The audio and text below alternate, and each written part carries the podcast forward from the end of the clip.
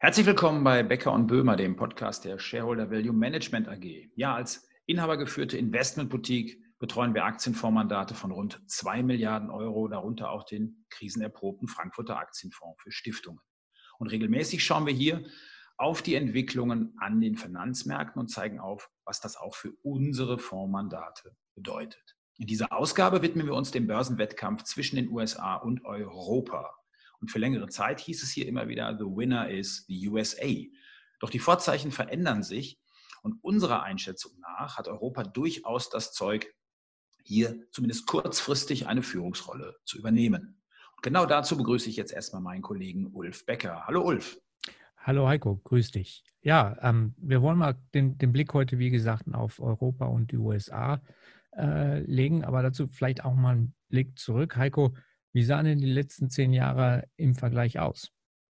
Ja, klarer Gewinner tatsächlich äh, die USA, eine deutliche Outperformance haben wir gesehen, äh, beispielsweise von rund 6 Prozent pro Jahr bei den, äh, beim SP 500 Index und noch eklatanter beim DAX gerechnet gegen die Nasdaq mit 13 Prozent pro Jahr, wo die USA besser abgeschnitten haben. Und ganz klar die Technologie aus den USA, die großen Namen, die wir alle kennen, Amazon, Apple, Google, die haben für diese Dominanz gesorgt. Auch weil es keine Pendants dazu in Europa gibt. Ähm, und das hat eben auch dazu geführt, dass die Gewinnsituation in den USA deutlich besser war. Und im Gegensatz auch nochmal Europa natürlich eher mit klassischen Branchen vertreten ähm, und auch stark gewichtet, beispielsweise mit Automobilbranche, wenn wir den deutschen äh, Sektor zum Beispiel nur nehmen. Und auch das hat sich natürlich etwas negativ auf den europäischen Aktienmarkt ausgewirkt. Ähm, jetzt ist natürlich die Frage, inwieweit die USA beispielsweise schon vorausgelaufen sind. Und das hat schon dazu geführt, dass die USA auf Sicht von 24 Monaten deutlich teurer jetzt sind als Europa. Und das ist sicherlich sehr, sehr spannend für uns, genau jetzt genauer hinzuschauen, ob Europa hier nicht gute Chancen bietet. Aber bevor wir auf Europa kommen, Ulf, ähm, erstmal eine Einschätzung, wie, wie erwarten wir es eigentlich, dass es global weitergeht? Denn das ist ja doch eine harte Phase, die wir jetzt im ersten Halbjahr 2020 an den Märkten gesehen haben. Ja, und vor allen Dingen auch volkswirtschaftlich. Und da, da kommt der Punkt auch, ähm, wo ich denke, dass, dass es ganz gute Chancen gibt für europäische Aktien im Vergleich zu US-Aktien. Denn wir werden jetzt, nachdem wir uns aus dieser 80-Prozent-Ökonomie herausbewegen, und das wird ein bisschen dauern, aber dann werden wir eine, eine Phase sehen, ähm, denken wir, die überdurchschnittliches Wachstum global nach sich bringen wird. Also eher in Richtung 4 Prozent über die nächsten zwei, drei Jahre, 4 Prozent plus. Äh, das basiert einfach auf den, auf den Nachholeffekten, die wir jetzt hier, hier zu sehen haben. Ähm, auf der einen Seite und auf der anderen Seite äh, die riesigen Geld- und fiskalpolitischen Stimuli, die nachhaltig wirken werden. Wir wissen ja, dass, dass diese fiskalischen und geldpolitischen Multiplikatoren doch eine Zeit lang brauchen, bis sie in der realen Wirtschaft ankommen. Warum ist das so wichtig? Denn ähm, so ein Wachstum über eine längere Phase ist typischerweise gut für zyklische Aktien, äh, respektive Value-Aktien, äh, die wir natürlich auch ähm, äh, sehr favorisieren, ähm, wie man an unserem Namen schon sieht.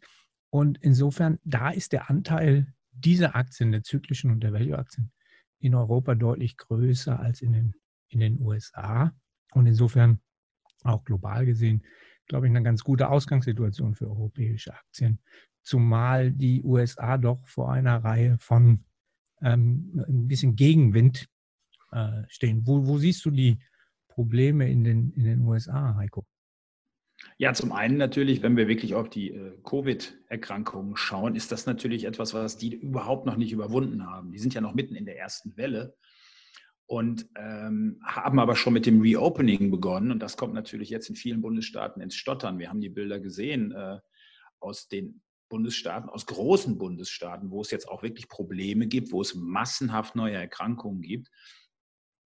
Ähm, und das ist ja fast schon eine Glaubensfrage zum Beispiel geworden, ob man eine Maske trägt in den USA oder nicht. Wer keine trägt, unterstützt irgendwie Trump und alle anderen äh, sind doch eher auf der demokratischen Seite. Also wir haben insgesamt auch eine gespaltene Gesellschaft und das ist natürlich etwas, was in den nächsten Monaten, wie wir es im letzten Podcast ja auch stärker gemacht haben, schon äh, der, der US-Wahlkampf, der jetzt kommen wird, der wird natürlich richtig heftig ausfallen und diese Spaltung der Gesellschaft noch weiter eigentlich äh, vorantreiben. Aber selbst wenn Biden Präsident werden sollte, gibt es eben zum Beispiel auch Pläne seinerseits, Steuererhöhungen zu machen. Und äh, wenn die wirklich von 21 auf 28 Prozent angehoben werden, hätte das deutliche Auswirkungen auch für die Aktienmärkte. Und ähm, ja, dann haben wir noch die hohe Verschuldung in den USA. Die ist tatsächlich jetzt auch natürlich durch die Stimuli von den auf staatlicher Ebene höher, aber eben auch bei den Unternehmen, weil die die vergangenen Jahre stärker genutzt haben, um die Schulden auszubauen. Also insgesamt ein Umfeld, was wirklich schwierig werden könnte innerhalb der nächsten Monate und wo vielleicht die beste Zeit erstmal hinter dem Land liegt. Aber du hast es mit Gegenwind in den USA angesprochen. Ähm, wir sind ja positiv für Europa gestimmt. Also was sind denn die Faktoren, die den Rückenwind in Europa ausmachen? Ähm, ja, zum, zum einen die, ähm, wir müssen natürlich wieder anfangen mit, mit Covid-19. Ähm, wenn ich mal, mal ähm, UK rausnehme, äh, haben wir doch einen sehr, sehr positiven Trend, was die Fallzahlen angeht in Europa. Trotz äh, Wiedereröffnung und man sieht immer mehr, dass das wieder, äh, wieder kommt, steigen die Fallzahlen bis auf einige Hotspots. Wir hatten jetzt das Thema Schlachtbetriebe hier. Ähm, steigen die nicht wirklich deutlich an. Also von dem Niveau her sind wir viel, viel niedriger als die USA. Und deshalb geht auch das Reopening äh, besser vonstatten als in den USA. Wenn man sich die, die äh, Realtime-Indikatoren anguckt, dann, dann sieht man, dass wir ungefähr aktuell bei etwas mehr als 60 Prozent ähm, des Vorjahres sind und pro Woche kommen so zwei bis drei Prozent Wirtschaftsaktivität eigentlich dazu. Das ist relativ kontinuierlich. In den USA haben wir dagegen gesehen, dass die ähm, ungefähr bei 50 Prozent stagnieren seit zwei Wochen und jetzt in der letzten Woche sogar leicht rückläufig waren aufgrund der wieder eingeführten ähm, Restriktionen. Also da, da sieht man, dass Europa deutlich besser, besser positioniert wird. Der zweite Punkt ist, man sieht doch ein höheres Maß an Solidarität in, in Europa, jetzt gerade in dieser, in dieser Phase, was natürlich dem totgesagten Euro ähm, sicherlich auch, auch gut, gut tut. Hier muss man sicherlich auf den ähm, BTP-Bund-Spread, also den Spread zwischen italienischen Staatsanleihen und deutschen Staatsanleihen schauen, wie sich der weiterentwickelt. Aber das ist allerdings momentan auch, auch wirklich, wirklich positiv. Hm. Und äh, die Positionierung ausländischer Investoren in Europa ist über die letzten Jahre immer weiter zurückgekommen. Also auch das ist kaum jemand ist hier engagiert. Es ist ein sehr, sehr positives Element für Europa, das uns, das uns helfen sollte. Man darf aber bei, bei aller Euphorie, und man, man sieht, wir sind eigentlich recht konstruktiv, die Risiken nicht außer, außen vor lassen. Das ist natürlich auf der einen Seite das Thema Brexit, was wir immer noch nicht gelöst haben. Und ähm, es sieht tatsächlich so aus, als würden wir auf einen Hard Brexit mit einer hohen Wahrscheinlichkeit zulaufen. Das muss man sicherlich äh, beachten. Das ist ähm, ein sehr stark europäisches Thema. Also es würde uns sicherlich ein bisschen belasten. Das Zweite ist, der äh, European Recovery Fonds ist noch nicht in trockenen Tüchern. Es gibt immer noch Widerstand aus Holland, aus vor allen Dingen sehr prominent aus Österreich, die sich dagegen aussprechen. Also insofern muss man das sicherlich ähm, im Blick behalten. Und äh, die Frage ist halt sicherlich auch, nutzt Italien die Chance, jetzt auch wirtschaftspolitische Reformen wirklich umzusetzen. Das wäre zu, zu begunsten. Also insofern, wenn man die Risiken, wenn die nicht, äh, sich nicht manifestieren in den nächsten sechs, zwölf Monaten, dann sehen wir eine schöne Chance auf eine Outperformance europäischer äh, Aktien. Oder wie siehst du das, Heiko? Das sehe ich auch, weil du hast die Risiken jetzt sehr ausführlich beschrieben und ähm, die sind sicherlich auch vorhanden und auch der Brexit ist ein Thema, was uns im nächsten Jahr oder zum Ende des Jahres natürlich noch betreffen wird.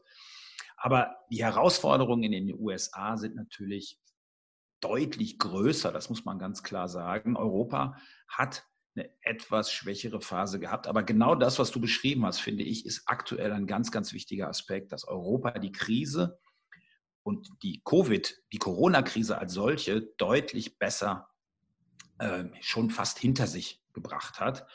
Und äh, das lässt eigentlich auch äh, ja, gutes Hoffen für die nächsten Monate. Und deswegen auch unsere Einschätzung auf jeden Fall äh, im Portfolio gut gewichtet europäische Aktien drin zu haben auf Sicht der nächsten zwei bis drei Jahre. Wir in den Fonds sind sowieso in dieser Art positioniert, da wir ja einen Fokus auch auf europäische Value-Aktien haben und die jetzt auch schon bei uns mit dabei sind, äh, neben den US-Technologietiteln, die auch dazugekommen sind. Aber genau diese Asset-Klasse eigentlich, der, der, der Value-Aktien europäischen Ursprungs, die haben jetzt noch ein sehr schönes Aufholpotenzial. Und das sehen wir eben jetzt auch auf Sicht der nächsten zwei bis drei Jahre. Das unsere Infos zum Bereich Europa und USA. Wenn ihr weitere Infos haben wollt, dann einfach mal bei uns auf der Webseite vorbeischauen oder auch im YouTube-Kanal, denn wir machen auch regelmäßig Videos und nicht nur hier den Podcast Becker und Böhmer. Das soll es gewesen sein für heute. Vielen Dank, Ulf, für die äh, Hinweise. Danke, Heiko. Bis zum nächsten Mal. Und jetzt kommt der Disclaimer. Diese Publikation dient unter anderem als Werbemitteilung. Sie richtet sich ausschließlich an Personen mit Wohnsitz bzw. Sitz in Deutschland. Der Inhalt dieses Podcasts stellt keine Anlageberatung oder sonstige Empfehlung zum Kauf, Verkauf oder Halten von Finanzinstrumenten dar und ersetzen keine individuelle Anlageberatung. Die enthaltenen Informationen und Meinungen wurden mit großer Sorgfalt erstellt. Die tatsächlichen Entwicklungen können aber erheblich hiervon abweichen. Angaben zu historischen Wertentwicklungen sind kein Indikator für zukünftige Wertentwicklung. Weitergehende Informationen zu den von Shareholder Value Management AG betreuten Mandaten finden Sie unter www.shareholdervalue.de. Die in diesem Podcast enthaltenen Inhalte dürfen nicht ohne vorherige schriftliche Zustimmung der Shareholder Value Management AG vervielfältigt oder verwendet werden.